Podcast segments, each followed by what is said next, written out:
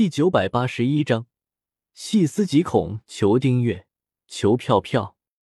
一随着时间的推移，又是数万年过去了，神族已经理所当然的将人类看成了他们的奴隶，提出要求也变得越来越过分。哪里有压迫，哪里就有反抗。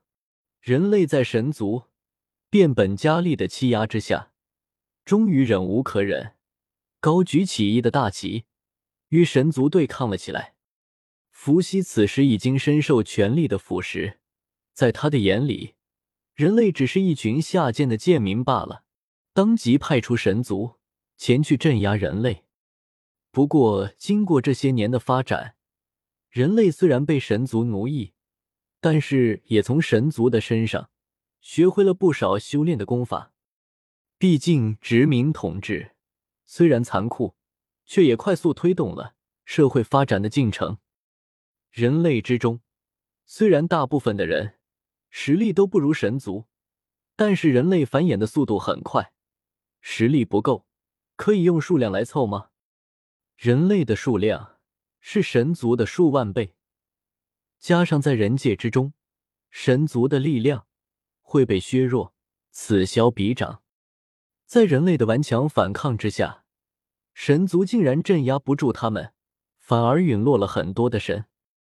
见到这些下贱的人类竟敢反抗高贵的神族，伏羲震怒之下，让女娲去摧毁这些人类，创造出新的人类，重新侍奉神族。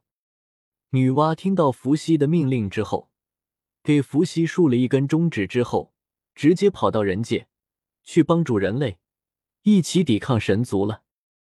对于女娲来说，这些由她创造出来的人类就是她的孩子。伏羲竟然要她去杀掉自己的孩子，这不是在开玩笑吗？而且女娲和伏羲都是盘古的后代，两人的地位相同，伏羲也没有资格命令女娲。愤怒的伏羲直接开除了女娲的神级，并且派神将毁灭大地。大部分人类遭到屠杀，女娲率领人类对抗神界，补天地，阻洪水，挽救了残存人类的命运。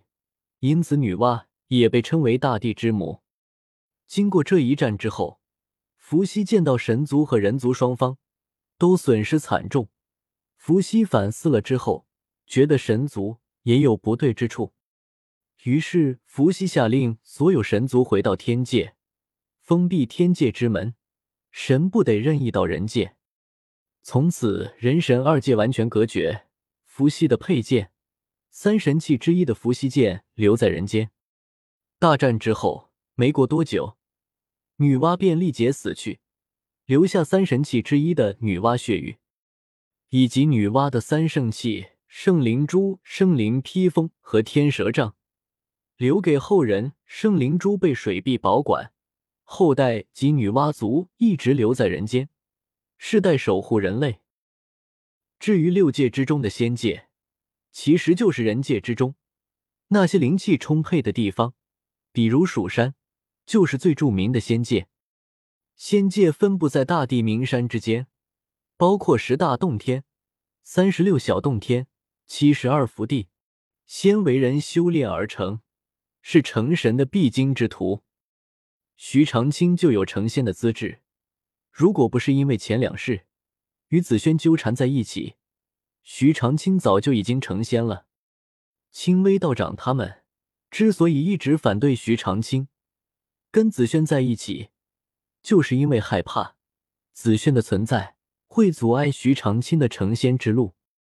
当年虽然女娲拯救了人类，但是也得罪了神族。青微道长他们。这些修炼之人一心想要想要修炼成仙，最终成神，所以是万万不能与女娲后人扯上关系，否则就算将来成了神，到了神界，天帝也肯定会给他们小鞋穿。这也是为什么蜀山派这些修炼门派明明知道是女娲创造的人类，却不帮女娲证明，而且还帮助天界。一起污蔑女娲的后人为妖孽，因为这些修炼中人不敢为了女娲后人去惹怒了天地，那样一来就相当于断了他们成神的可能了。《仙剑奇侠传一》的世界之中，独孤剑圣明明都已经准备跟青儿结婚了，可是，在大婚的当日，他却一招悟道，得道成仙，选择抛弃了青儿。因为独孤剑圣成仙之后，下一个目标便是成神了，自然不愿意再与女娲后人扯上关系，误了自己的前程。李逍遥的修炼天赋，就算在整个蜀山的历史之中，也能够算是数一数二的。但是，直到李逍遥老了，他依旧没有成仙，就是因为李逍遥放心不下他的外孙女。女娲后人小蛮，在六界之中，除了神界之外，其他的人界、鬼界、仙界和魔界都有妖界的存在。飞禽走兽、草木花虫，只要能够修炼，便可以称之为妖。只要有很多的妖怪聚集在一个异空间之中，那么就能够被称为妖界。有些细思极恐啊！现在仔细想来。恐怕邪剑仙那个家伙根本就不是真正的大 boss，真正的 boss 恐怕是天帝啊！萧协回忆了一下有关《仙剑奇侠传》世界的传说之后，忍不住倒吸了一口凉气。在《仙剑奇侠传》的世界之中，神农和女娲都先后挂掉了，但是伏羲这个家伙却没有挂掉，而且这货还在当他的天帝。《仙剑奇侠传三》的世界之中，青微道长他们五大长老都能够预知到，三百天后天下苍生将生灵涂炭。天帝身为三皇之首，没有道理预知不到。神界的每一处都在天帝的掌控之中。可是，在天池，徐长卿受到邪剑仙的蛊惑，将邪剑仙放出来的时候，天帝却并没有阻止。他的目的又是什么了？该不会是……萧协突然想到了一个很惊人的可能，那就是天帝这货是故意放邪剑仙出来的。至于天帝为什么会这么做，其实道理很简单，天帝的做法其实就跟萧协差不多。萧协之所以没有趁着邪剑仙尚未成型的时候消灭邪剑仙，目的就是为了。让邪剑仙祸乱六界，到时候萧邪再以救世主的身份出现，大赚一笔崇拜点。而天帝的想法估计也跟萧邪差不多，只有当人类陷入绝境的时候，他们才会将希望寄托在神灵的身上。事实也是如此，《仙剑奇侠传三》的世界之中，经过邪剑仙的祸害之后，魔仙妖鬼和人。这五界之中都受到了邪剑仙的祸害，唯独神界一点事情都没有，反而加强了对其他五界的掌控力。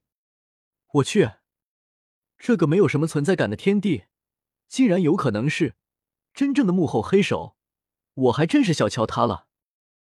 萧邪摸了摸自己的下巴，喃喃自语道。